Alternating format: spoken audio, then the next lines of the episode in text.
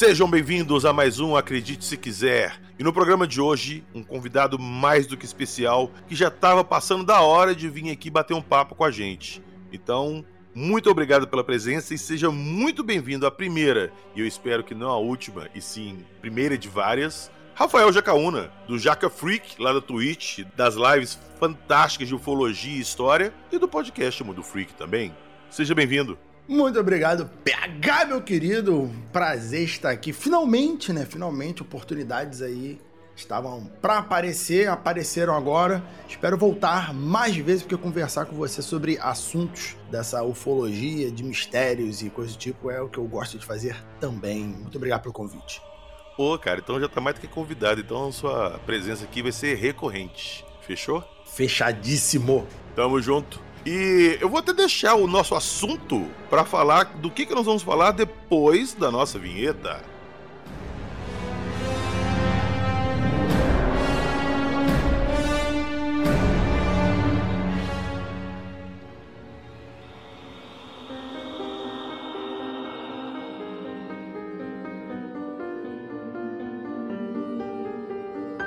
Meteorito, Nicolas Tesla, explosão nuclear, Raio da Morte Destruição.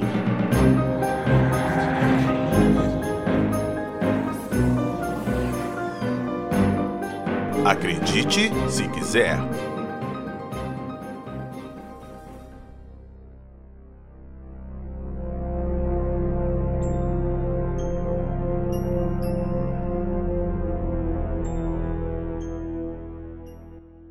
Como eu não falei do nosso assunto de hoje, né, ô Jacaúna? Do que, que nós vamos falar? É, explosão, tchacabum, toma conta do. Não, brincadeira. É, vamos falar aqui da, da, do evento, né? Não posso nem falar se é uma explosão exatamente o que é, mas o evento de Tunguska. O que aconteceu lá, PH? 103 anos atrás. Eram 7h15 da manhã, mais ou menos, de 30 de junho de 1908. E, cara, uma onda de choque de mais ou menos 5 mega... entre 5 e 30 megatons mais provável que seja mais. Cara, como é que eu posso dizer? Mil vezes mais forte que a bomba lançada em Hiroshima, sacou? É aquilo. Explodiu, cara, do nada. Essa explosão apareceu do nada e destruiu cerca de 80 milhões de árvores ali numa área de 2.200 quilômetros quadrados, mais ou menos. E provocou um terremoto 5 graus na escala Richter. Agora me fala, o que que foi isso? Rapaz, as teorias são milhares, né? São vão desde armas secretas até o Tesla estar tá envolvido ou não, de asteroide a disco voador, arma, é tudo. Tem muitas coisas, inclusive tem aquelas explicações mais complexas de científicas aí, desde depósitos radioativos tipo urânio que naturalmente se acumulou e explodiu. Tem de tudo, tem de tudo nisso aí, nessa explicação, porque algo aconteceu. Exatamente o que aconteceu, que é o grande mistério. Pois é, então nós vamos fazer o seguinte: nós vamos começar a levantar algumas hipóteses aqui, e quando chegar na hipótese que você acredita que seja a real, você fala: ó, essa hipótese aqui é a que eu mais aceito. Hum. E a hum. mesma coisa na minha vez, fechou? Fechou. Então tá, então vamos lá. Qual que é a primeira teoria que rola aí dessa história? O que, que aconteceu ali? É claro que houve muitas curiosidades, tanto de leigos quanto de cientistas, né? Mas a primeira expedição é, examinar a região partiu com mais de uma década de atraso, só em 1921. Então a galera chegou lá muito tempo depois, porque a, a, essa região de Tunguska, gente, é uma região muito isolada, muito isolada, muito distante de qualquer localidade habitada, tá? Então o negócio é, foi visto porque teve um brilho muito alto, sentiu tremores e tal, mas ela é muito distante, por sorte, né? Muito distante de qualquer local. Pois é, e a onda de choque foi registrada em Londres. Em Londres chegaram Sim. a registrar como um abalo sísmico. Sim, então é, é o, o fato foi algo muito brilhante, muito forte por isso que as pessoas sabem que algo aconteceu naquela região, mas não existia ninguém morando ali. E cá pra nós, né? Se tinha alguém morando ali, não, não tá mais, né? Porque... tinha, você falou bem. É? Se, se, tinha alguém morando ali, é isso que ela está hoje. Tinha, foi. Então, é, na ocasião, os geólogos soviéticos Lenin Kulik não conseguiu alcançar o local exato e deduziu que o evento foi de devido a uma queda de um grande meteorito. Essa hipótese acabou persuadindo o governo soviético a financiar outra expedição em 27, isso é, seis anos depois. O negócio é tão distante tão isolado essa região, que, de, que as expedições são, demoram anos para acontecer. Não é tipo pegar meia dúzia de gente de caravana num cavalinho e dar um rolê. O negócio é longe pra cacete. Né? Pois é, e Tunguska, a gente não falou o local exato, é na Rússia, né? É na Sibéria, é. por aí, não é? Isso, exatamente, exatamente. Pois é. Então, cara, ó, eu já vou de cara essa teoria do meteoro, do asteroide. Eu descarto. Porque não tem indício nenhum do meteoro lá e não tem. Quando acontece isso, tem uma cratera central ali, sacou? Porque tem um impacto direto. E, e não tem isso. O que a gente tem ali é uma clareira gigante e tudo destruído em volta. Mas, PH, vou fazer o advogado do diabo aqui para in incentivar o debate, né? O debate maior aqui. É, asteroides, meteoroides e coisas do tipo não necessariamente deixam uma cratera de impacto. Eles podem explodir na atmosfera. Exatamente, eles podem ter explodidos no, no alto, né? E aí essa explosão do alto, ela faz, faria as árvores tombarem para a mesma direção, tal, mas não abriria uma grande cratera de impacto no chão, porque não teria o impacto direto, que o que causa grandes crateras é o impacto direto do, do asteroide batendo no chão, o meteoro, eu não sei exatamente como se chama. Se chocando, ele pode ter se chocado no, no, no céu, né, a muitas dezenas, centenas de quilômetros de altura, não necessariamente na atmosfera, mas ainda no alto, né, a pressão atmosférica ela faz o, o objeto explodir, como aconteceu há uns 15 anos atrás lá na Rússia, né, com aquele asteroide pequenininho lá que explodiu e quebrou vidraças a não sei quantos quilômetros de distância. É, pois é, eu ia até citar esse asteroide da Rússia lá, porque ele explodiu antes de tocar o solo e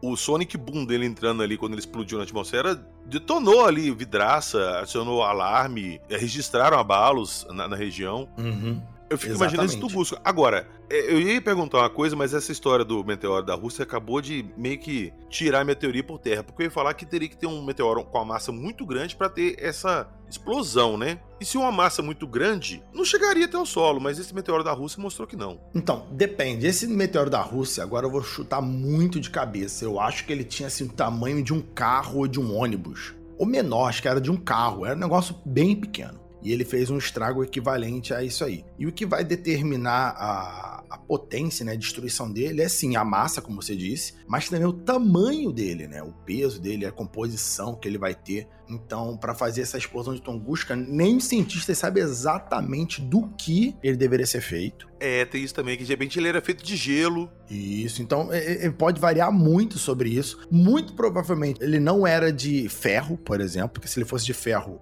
seus pedaços de ferro teriam se chocado com o chão, né? O ferro ele não pulverizaria. Ele pode ter sido de rocha, com gelo, gelo e pouco de rocha, vai ter uma composição aí, mas o tamanho dele que a gente não sabe exatamente qual era. Mas a pressão atmosférica foi suficiente para ele se romper antes de bater no chão, então não sabe. Não sabe se ele tinha aí o tamanho de, de 100 metros, 200 metros, 50 metros.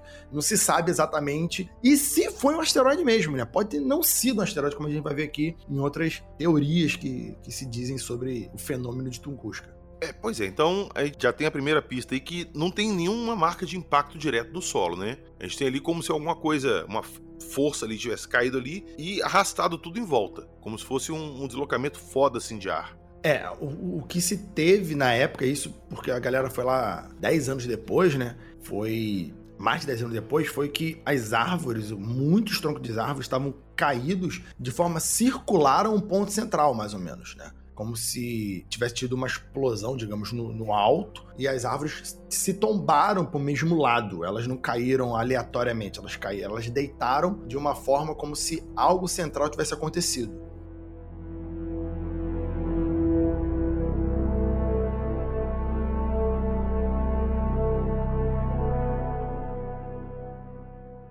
Aí vamos entrar em uma outra hipótese agora, de ser um objeto voador não identificado. Que nesse caso eu queria identificar ele como sendo um disco voador, tá? Porque depois alguns exploradores foram lá, se eu não me engano, foi Cara, não vou lembrar agora, mas foi na década de 80, de 90 ali. E eles vasculharam o local, eles acharam um material desconhecido de metal. E eles, inclusive, levaram esse metal para exposição, analisaram e deram conclusivo, assim, a origem dele, né? Porque ele era feito de uma liga muito específica, assim, de magnésio. Pois bem, essa liga de magnésio a gente já viu em outros casos de ufologia. Você acha que teria sido uma nave que caiu ele? Lembrando de novo que não tem uma marca de impacto no solo. Então a gente tem que pensar também que a nave também explodiu no ar? Rapaz, é, a gente tá falando aqui, gente, uma época muito no passado, né? Mais de 100 anos atrás. E depois estamos falando de uma investigação de um governo soviético que, que não vou necessariamente falar que era um governo totalmente fechado, porque os Estados Unidos também não dividia sua, sua atenção com os soviéticos.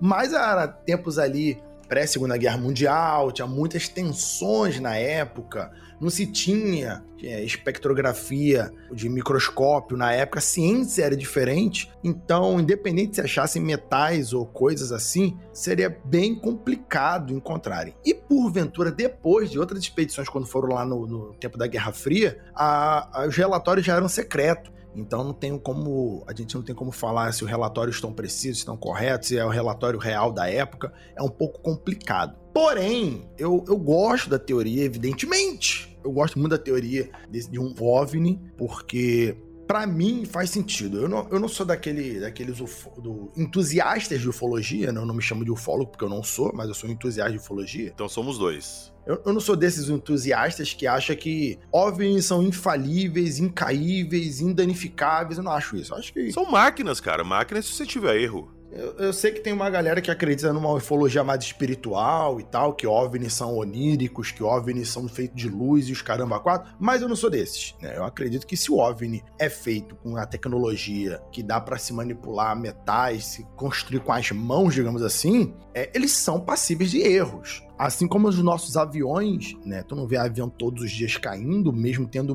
milhares e milhares de voos diários, mas às vezes eles caem. Pois é, exato. Então, um, imagina o seguinte: que tipo de combustível uma nave dessa teria? E aí, conforme essa nave vai caindo na Terra, é, sei lá, porque ela foi abatida por outra nave, é especulação mais do que total aqui. Se ela foi abatida num confronto com outra espécie ou com alguma coisa, ou se foi danificada por outro motivo, ou se o motor dela quebrou, que tipo de combustível essa nave teria? E aí, ao entrar na atmosfera, de repente aqueles aliens ali falaram: aí, se a gente bater no chão vai dar merda, vamos explodir a nave aqui. E aí eles explodem essa nave num local, assim como um piloto de avião tentaria pousar ou não cair no meio de uma cidade, os OVNIs poderiam tomar a mesma atitude e ir um local bem bem, distante de tudo e se autodestruir, digamos assim, né? E aí uma explosão dessa não sobraria praticamente nada realmente. Pois é, explicaria até esses fragmentos de metal que eles acharam no local e tal, porque a nave explodiu no ar, os fragmentos caíram, né? Não de forma a causar alguma marca de impacto, porque ele foi bem pulverizado, mas deixaria evidências, né, que foram essas que eles encontraram. É, é, inclusive essas, essas evidências desses metais, ele, como é, só pra galera ficar entendido. Os fragmentos, pessoal, não é tipo uma peça, alguma coisa assim. São fragmentos chamuscados, calcinados de metal. Exato. Então, esses pedacinhos, esse, essas, essas pedrinhas, digamos assim, do tamanho, são pedrinhas, assim, do tamanho de, de pouco mais do que grão de areia, um negócio bem pequeno que acharam. Não é uma pedra do tamanho de um punho, não, tá? Não é uma, uma rocha metal é do tamanho de uma cabeça. É, não, não é isso, tá? Então, essa teoria também diz que poderia ser metais que se formaram na queda de quando essa rocha caiu e a temperatura da explosão também pode ter gerado. Então, existem hipóteses, todas elas são meio absurdas, né? Todas as hipóteses são muito fora da curva da explicação. Até as hipóteses menos absurdas são bem absurdas para a explosão de Tunguska. Então, tudo que a gente está falando aqui, todas são muito, muito anormais de qualquer curva de explicação.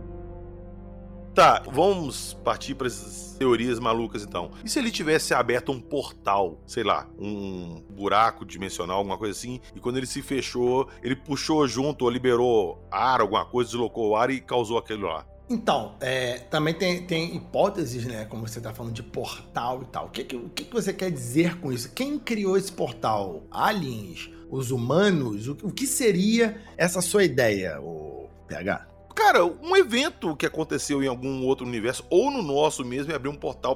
Cara, um evento ali, natural. Ah, sei ah, lá. Ah, o tecido é. entre as realidades ali tava mais fino e ele se rompeu. Não sei. De, dessa de, de, natural, tem uma que pode dizer que era um micro buraco negro que bateu ali. Já ouviu essa? Não que atingiu é, micro buracos micro buracos negros acontecem e só que eles se dissolvem muito fácil e tem toda a teoria física sobre e seria um micro buraco negro se formou ali e detonou eu falei caraca eu acredito mais nos OVNIs, mas existe também tipo de explicação. É porque, cara, em tese, um buraco negro, ele, ele puxa a matéria para dentro dele, né? Porque ele é denso demais, então ele vai atrair tudo para dentro dele. Não, é que micro buracos negros, eles é, se dissolveriam, entendeu? Ah, tá. Ou em vez de ser um micro buraco negro, também pode ser uma matéria, como é que é? Antimatéria, uma partícula de antimatéria teria se chocado, né? Teria chegado na, na alto daquela atmosfera e detonado. Que mais tem explicação que a gente fala assim, o quê? É porque não tem muita explicação assim. Nós vamos entrar daqui a pouco nas explicações que podem ter a mão do homem aí. Mas foi uma parada assim muito grande, cara, que aconteceu ali para ser uma parada natural, sacou?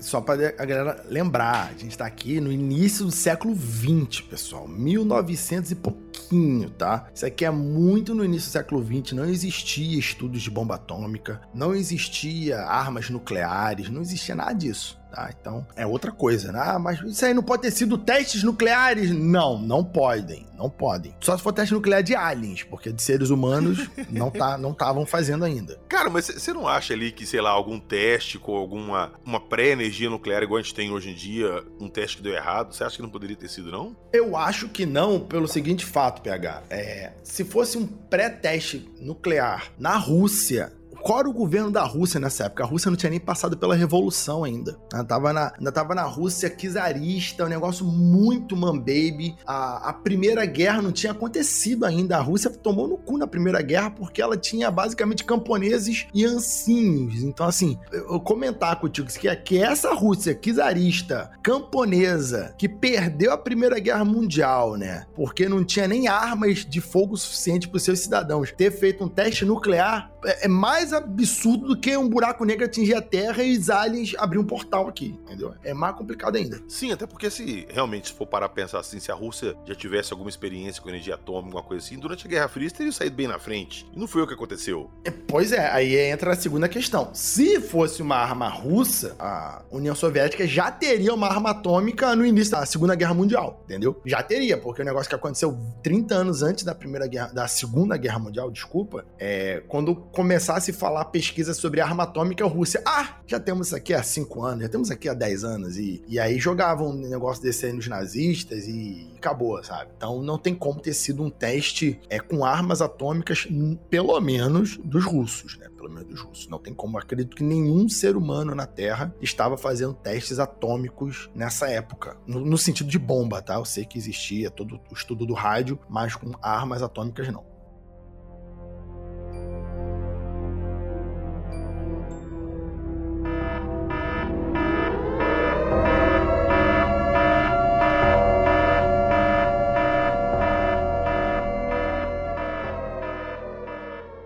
Eu falei que quando chegasse na teoria que eu acredito que seja a real, eu avisaria. Então, sim, o que eu vou falar agora é o que eu acredito que tenha acontecido. Para mim, o evento de Tunguska foi um experimento de teste do raio da morte do Tesla. E que, rapaz, evidentemente deu bem errado e eles abandonaram isso. Mas aí que tá. Quem foi que testou? Tesla nos Estados Unidos? Você me pegou agora porque eu não lembro de cabeça o ano da morte do Tesla. Não, tudo bem, mas o Tesla estaria nos Estados Unidos e ele teria feito um disparo com a sua arma secreta num local abandonado, ou pelo menos que ele achava que era abandonado, lá na Rússia. Vamos lá, vamos tentar basear a minha teoria aqui em, em, em fatos. O Tesla nasceu em 56. 56. 1856? 1856. Certo. Pra... Já era bem velho já. Isso, para 1903. Quantos anos são? 44. Ele tinha 47 anos. Mas ele morreu com quantos anos? Ele morreu em 43. 70? Não, ele morreu em 43. Cara, o Tesla morreu velho, ele morreu quase. Pô, ele morreu velho, morreu velho. Morreu velho casado com uma pomba.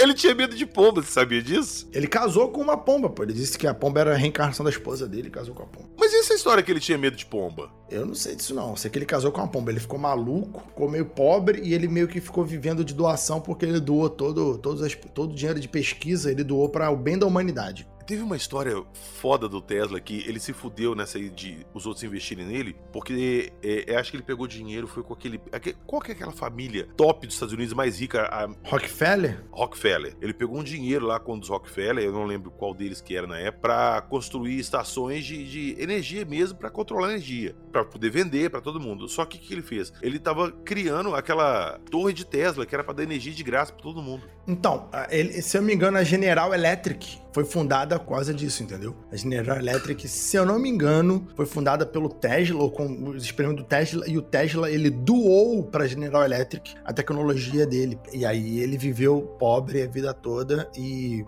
louquinho, louquinho, mas a General Electric ganhou muito dinheiro. Pois é, mas voltando lá em Tunguska e colocando o Tesla lá, eu, eu acredito agora, assim, olhando as datas assim, que podia ser o Nicolas Tesla em pessoa lá fazendo um teste na Rússia, em 1903. Então tu acha que ele saiu dos Estados Unidos, foi pra Rússia, dá uns teco lá, explodiu. Mas o problema, o problema dessa teoria é que eu já escutei ela de várias formas. Uma delas é tipo isso que eu tava falando. Ele é dos Estados Unidos, ele apontou para um local abandonado, que foi na Rússia, né, lá na, na Sibéria, e ele disparou a sua arma, causando todo esse rebuliço. Ele estava nos Estados Unidos. Faz mais sentido, realmente faz é. mais sentido. Porque ele não sabia qual seria o impacto e tal, e seria o tal raio da morte. Eu só ia lembrar que a gente tá falando de 1903, nessa época. E o que, que ele usou de fonte de energia pro raio dele? É a teoria que eu mais aceito, é, mas eu tô colocando esses pontos aí, porque dentro das absurdas é a que mais talvez fosse a real. Então, é, ninguém sabe, ninguém sabe, porque ele, ele era o cara lá da energia elétrica, dos raios, e, e alguns vão dizer que ele manipulou a energia atmosférica. Eu já vi até falar que ele, que ele mexeu na energia telúrica, os caralho, tá ligado? Tipo, vril, negócio que os nazistas depois vão, vão ganhar fama de, de usar. E assim, esse é o ponto. Ele vai usar uma vai criar uma explosão com potencial muito maior do que a bomba atômica, do que a bomba atômica que vai ser usada na primeira na segunda guerra mundial, desculpe. Mas ninguém sabe como que ele tirou tanta energia. Ninguém sabe é, como que ele manipulou essa energia. É um negócio muito energético muito distante dos Estados Unidos, né? Muito distante de qualquer civilização ali, mas dizem isso. E vou te falar, eu não sei de onde surgiu a teoria do raio da morte do Tesla. Eu não sei. Tem muita gente que fala várias coisas, mas eu não sei exatamente qual foi a primeira fonte dessa, dessa notícia de Tesla ter feito isso. Eu também não sei. Para te falar a verdade, quando eu peguei essa pauta pra gente conversar e eu comecei a pegar as teorias ali, a primeira que eu lembrava de cabeça foi a do Tesla, do, de seu raio da morte dele. Mas eu também não lembro de onde veio essa teoria. You.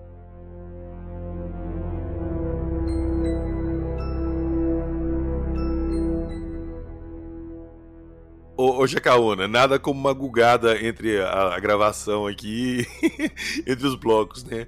O raio da morte, ou feixe mortal, ou raio laser, arma de partícula teórica, dos anos 20, cara. Ela é dos anos 20, então ela tá, a gente tá falando de 17 anos depois de Tunguska. Então, aí Tunguska seria o, o teste dele, né?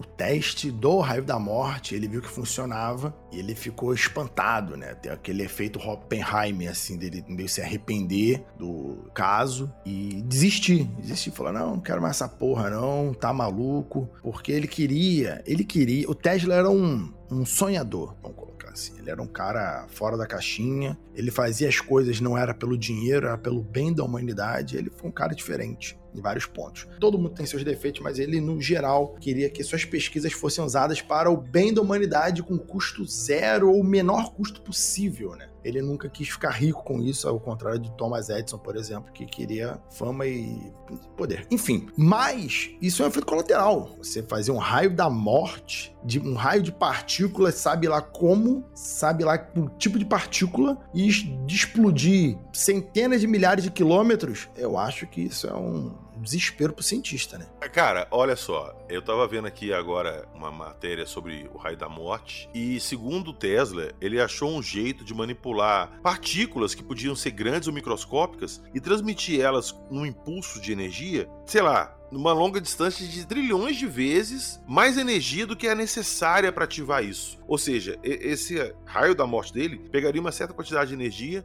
e daria um, um boost nessa energia e dispararia ela em alguma direção. E outra, ele afirma que qualquer coisa dentro de um raio de 320 km ia ser pulverizada na hora. Então, o Tesla era um cara tão, tão sinistro que ele era obcecado pela transmissão dessa energia. Então, isso que você falou faz sentido, porque a transmissão de energia, ele chegou, por exemplo, a fazer transmissão de energia pelo ar. É, nem todo, pouca gente sabe disso, ou pelo menos, a não sei, pessoas que pesquisam isso. O Tesla, ele, ele conseguiu transmitir energia elétrica pelo ar tá? Sim. Só para você que tá ouvindo aí. Por exemplo, a, a, lâmpada podia ser acionada diretamente por ela, sem estar tá ligada nada nela. Aí você vai falar assim, porra, você inventou isso, é verdade? Por que não se usa isso hoje? A perda energética é muito grande a perda não é nem a perda energética necessariamente, mas a eletric...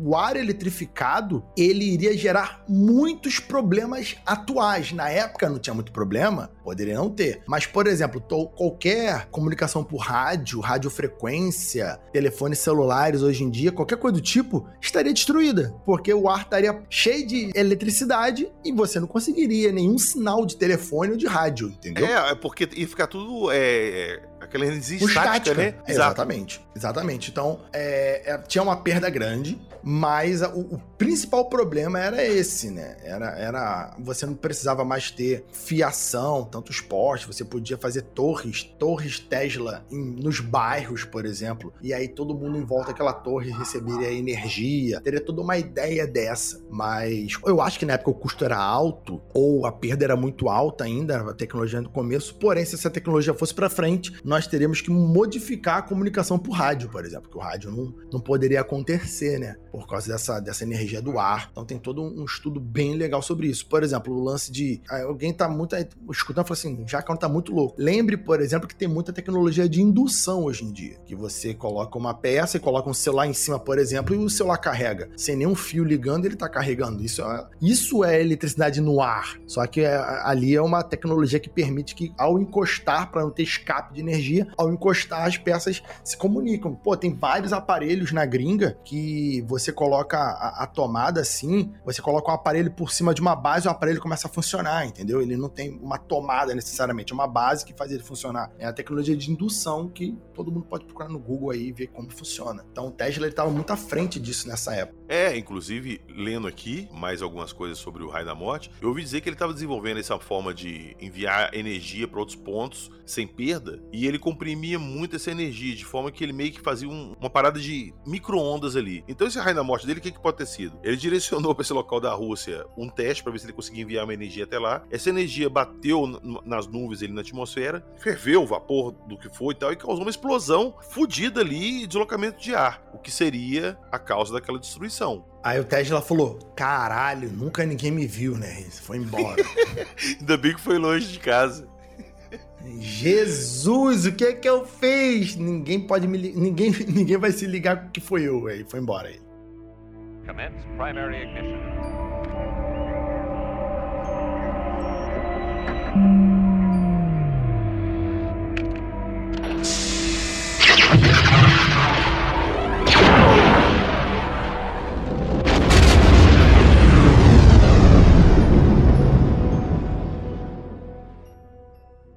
O maior problema para mim da teoria do raio do Tesla, o PH, é o seguinte: quando o Tesla morreu, o governo americano, o governo americano, tá, gente, fez uma limpa na documentação do Tesla. E aí dizem que anos depois, várias tecnologias que foram baseadas nas pesquisas do Tesla que ele tinha guardado começaram a ser lançadas nas universidades americanas, testadas, desenvolvidas, aperfeiçoadas e tal. A pergunta, PH, que sempre me vem falar quando fala assim, ah, era o Tesla, é o seguinte: o que o governo americano fez com o raio da morte, ele está em posse do, do, dos papéis dessa tecnologia, se alguém tem essa tecnologia há mais de 80 anos, cadê o raio da morte? Não existe. É, porque senão já teria usado em alguma questão militar Porra. ou guerra, alguma coisa. Seria, seria maravilhoso pro governo americano ter feito isso aí num teste de arma na Guerra Fria, por exemplo. Melhor do que ficar explodindo bombas atômicas que tinham um risco inerente de queimar a atmosfera, de, de danificar um monte de coisa. Você testa o raio da morte e fala assim, tá vendo? Fora que é o seguinte, o raio da morte não precisa de míssil. O raio da morte é uma transferência de energia instantânea, praticamente. Então, com essa tecnologia, você poderia acertar qualquer ponto supondo que o Tesla testou isso dos Estados Unidos para a Sibéria, que é uma distância muito grande, uma distância intercontinental, ele testou isso em 1908, 1904, sei lá. Então, se os Estados Unidos tivesse posse disso, ele não precisaria fazer testes de mísseis intercontinentais. Ele teria falado assim: aí, Rússia, tá vendo? Tá vendo aquele negócio ali, ó? Pum, não tá mais vendo agora, tá vendo? Eu tenho um raio da morte, eu destruiria você. Pois é, no invés de gastar uma fortuna desenvolvendo a bomba atômica ali pra usar na Segunda Guerra, teria usado isso aí e pronto. Também. Poder, alguns poderiam dizer que, ele, que o Tesla estava vivo na época da Segunda Guerra, né? Então o governo americano não teria ah, os é documentos. É ele não teria os documentos. Mas durante todo o período de Guerra Fria, o governo americano teria trucado isso aí, principalmente na década de 70. Principalmente quando perdeu a Guerra do Vietnã, né? Década de 70. Os Estados Unidos estavam em um momento fragilizado, ele teria falado: ó, temos a arma maravilhosa aqui, o raio da morte e tal. Então isso aí é o que, o, o que me pega mais ainda na teoria de, de ser uma coisa do Tesla, que supostamente o governo americano teria atualmente, que o governo americano nunca usou essa porra, né? Agora, peraí, calma. É, nós vamos fugir um pouquinho ali do Tunguska pra gente falar do raio da morte do Tesla, que eu achei isso interessante. Você lembra do projeto Guerra nas Estrelas, que o Ronald Reagan tentou colocar em prática? Deu até um bafafá com o George Lucas, que ele meteu o processo por causa do nome. Lembro, lembro. Pois é, segundo ele, ele queria armar uma rede de satélites em volta à Terra para proteger a gente de uma eventual invasão alienígena, alguma coisa assim, ou interceptar o míssil intercontinental nuclear antes dele atingir o alvo. Sim. Será que isso aí não seria baseado nisso que eles pegaram não. do Tesla, não? Não, não. A tecnologia Guerra nas Estrelas que ele vai falar, depois disso, depois dele falar um monte de merda, os países fizeram acordos internacionais que proíbem, por exemplo, você colocar armas em satélites. ah, é? Tem isso? Tem. Não, Eu não, não sabia pode. disso, não. Não pode, não pode. É uma, é uma regra internacional, não sei exatamente se foi a ONU que promoveu, mas os países que faziam a colocação de satélites no espaço e depois quiseram fazer isso, assinam acordos acordos, né? E um desses acordos é que não pode se ter armas em órbita. É proibido ter armas em órbita. Muito menos armas nucleares muito menos armas nucleares. Você não pode botar. E a tecnologia lá do Star Wars, lá do Guerra nas Estrelas, era, por exemplo, colocar ogivas nucleares em satélites. Não era faixa de raio laser, nada disso, não. Era arma Brucutu então, mesmo. Então, a ideia do raio laser era só ideia, porque não existe raio laser, não existia raio laser na época, assim, né? E aí ele falou: não, será maravilhoso, Star Wars, ele tinha toda a ideia do, do, do George Lucas, mas aquilo ali era basicamente botar armas em satélites. E os países falaram: você tá comendo cocô? Você tá doidão? Vai que teu satélite cai aqui na minha, na, na minha província com a bomba, com, com a bomba nuclear. E eu vou fazer o que com essa merda, sabe? É, seria muito fácil um país, sem querer bombardear outro, falar que foi uma falha de satélite. E você acha que atualmente não tem nada com armamento lá em cima, não? Ah, eu tenho certeza que tem. Eu tenho certeza que tem. Mas aí é aquele lance de mísseis, é, de satélites espiões, que ninguém sabe exatamente quantos satélites espiões dos países têm ou deixam de ter. Mas dentro disso, é tudo secreto. Os países não podem assumir o BO de ter um satélite que tem uma ogiva nuclear. Ele pode ter? Pode. Ele vai assumir? Não. Por que isso? Porque se não tiver, uma, se não tiver uma, um regramento, todo mundo vai querer botar um satélite no espaço com uma bomba nuclear. Aí o problema é esse, entendeu? Satélites caem. Satélites caem de vez em quando. E aí, se você tiver um milhão de satélites no, no, espaço com bombas atômicas, porra, imagina lixo nuclear agora no espaço. E aí você tem um, uma problemática muito, muito maior. Em vez de ter só um pouquinho do combustível atômico, você tem massas explosivas de gigatons no espaço. Porra, esse daria uma dor de cabeça muito grande. Então, esse, esse sistema do Star Wars, ele não tem nada a ver especificamente com raios da morte. Mas se cogitou que teria, mas não teria nada disso. Na época que ele anunciou isso, era ter essa rede de proteção real, com satélites espiões e tal, e alguns deles seriam armados para se defender, mas armas convencionais do tipo.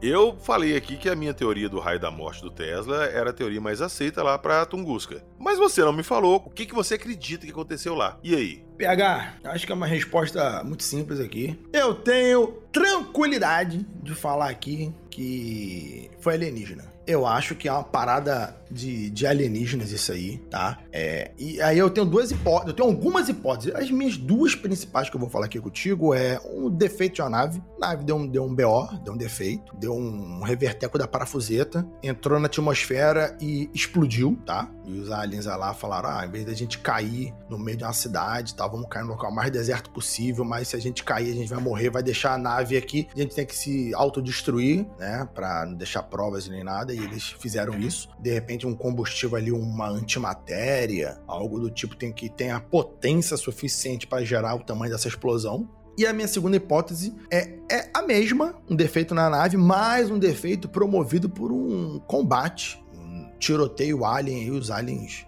estavam lutando contra os aliens, seja lá por quê. E aí uma nave foi abatida e essa nave abatida explode na atmosfera terrestre, causando esse dano, né? esse, esse, problema aí dessa explosão. Mas, inclusive, tem uns vídeos assim do History, do Discovery, eu não lembro exatamente onde que é, que vão cogitar sobre o efeito de Tunguska, que naquela região existiria bases alienígenas subterrâneas, ou uma, base, ou uma grande base alienígena subterrânea. E a lenda, né, a lenda dos nativos da região, coisas do tipo, diria que do chão sairia dos lagos, né, dos pântanos, dos lagos da região, sairiam os canhões e atirariam de vez em quando para o céu com luzes e tal. E esse fato deve ter sido algo do tipo: ao céu uma luz do, do chão abatendo uma nave que estava sobrevoando a região que causou essa explosão aí. Então tem muitas teorias, muitas coisas sobre aliens, que aquela região é uma região que tem muito avistamento de naves e eu gosto dessa teoria porque é o que eu, é que eu gosto de acreditar. Eu não acredito que tenha sido um asteroidezinho,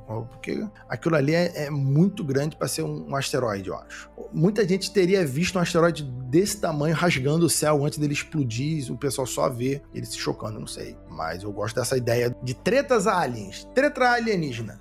Você conhece o, o, lago Baikal? De nome, sim. É, é o maior lago da Rússia, né? O maior lago de água doce. Exato. Você sabe se ele fica perto de Tunguska? Ih, rapaz, aí, aí eu não sou muito bom na geografia russa, não.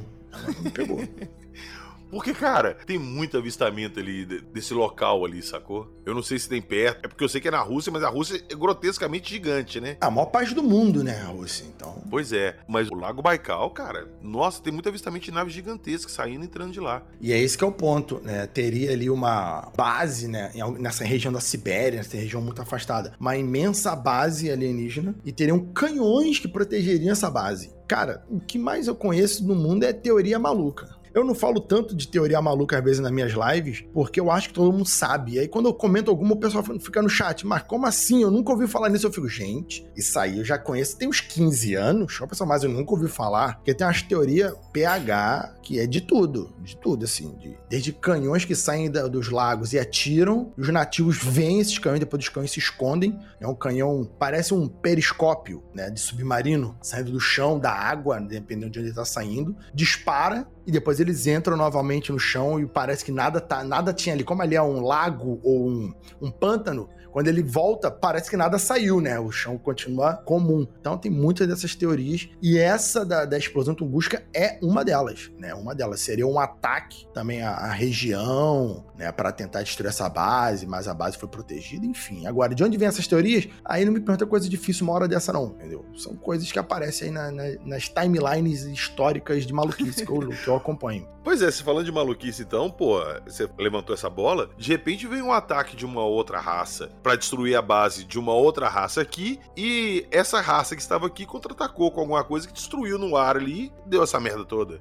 Exatamente, é basicamente isso. Uma das teorias é essa, que, que ali teria essa base e foi uma defesa deles de impedir que, essa, que a base fosse atacada ou que o, o espaço aéreo da base fosse visto? Fosse penetrado. Mas tem, tem essa ideia, tem essa ideia. Tanto que como o History Channel gosta muito de, de, sempre de comentar sobre os Vimanas, né? Sobre a história, as histórias indianas, que na, no, nos, nas histórias indianas tem muita guerra no céu, explosões e tiro e não sei o que. Seria algo do tipo. Seria treta entre alienígenas. Agora, por que os aliens ficam fazendo treta na Terra, um com o outro, escondido de nós? Talvez jamais saberemos, mas eu espero que a gente saiba em breve.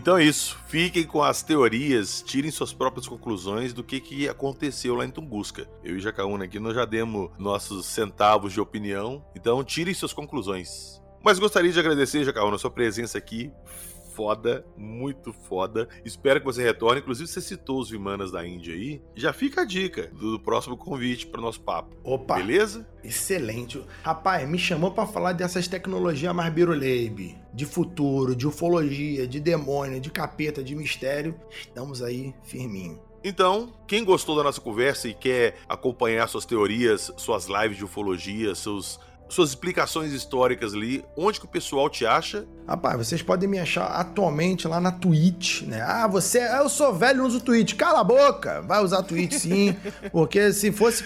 Fala pra PH, o PH também faz live na Twitch jogando Street Fighter, e o PH não é mais uma criança de 15 anos, né? Vamos sim, concordar. Sim, pois é, eu tô fazendo 25 mês que vem.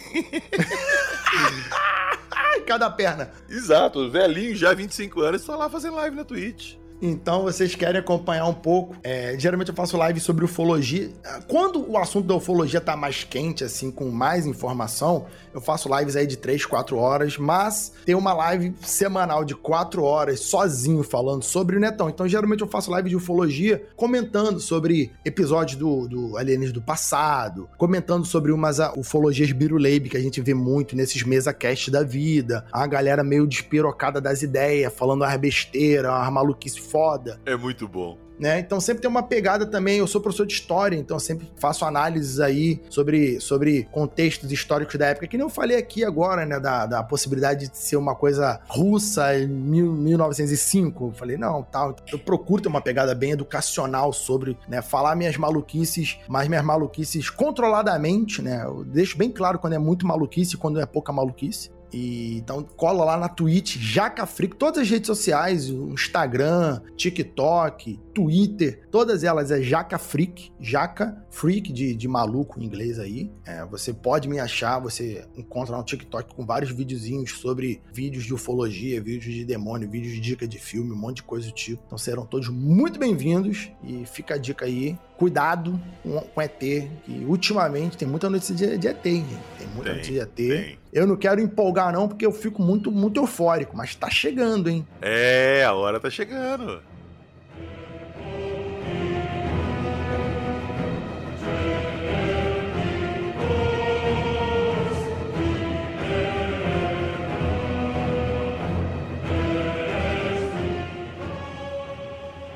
Então é isso. Queria agradecer a todo mundo que escutou a gente até aqui. Lembrando que todas as redes sociais do Jacaúna, o link do, da live dele, do podcast que ele participa, estarão na descrição do nosso episódio. Vou deixar tudo lá para vocês. E na descrição do episódio também tem o link do nosso Apoia-se. Quem puder entrar lá e dar uma força pra gente, vai ser super bem-vindo a força que tá dando. E vai ser bem-vindo também lá no nosso grupo do WhatsApp. Tá todo mundo lá trocando uma ideia sobre ufologia, paranormal. E eu queria pedir um último favor para vocês que é dar uma avaliada na gente aí no Spotify, dar uma classificada lá no podcast, ajuda o podcast a crescer, a ter mais alcance. Fechou? Então é isso. Nos vemos na próxima semana com mais histórias interessantes. E as teorias do caso do evento de Tunguska estão aí. Tirem suas próprias conclusões, elaborem suas próprias teorias e acredite se quiser.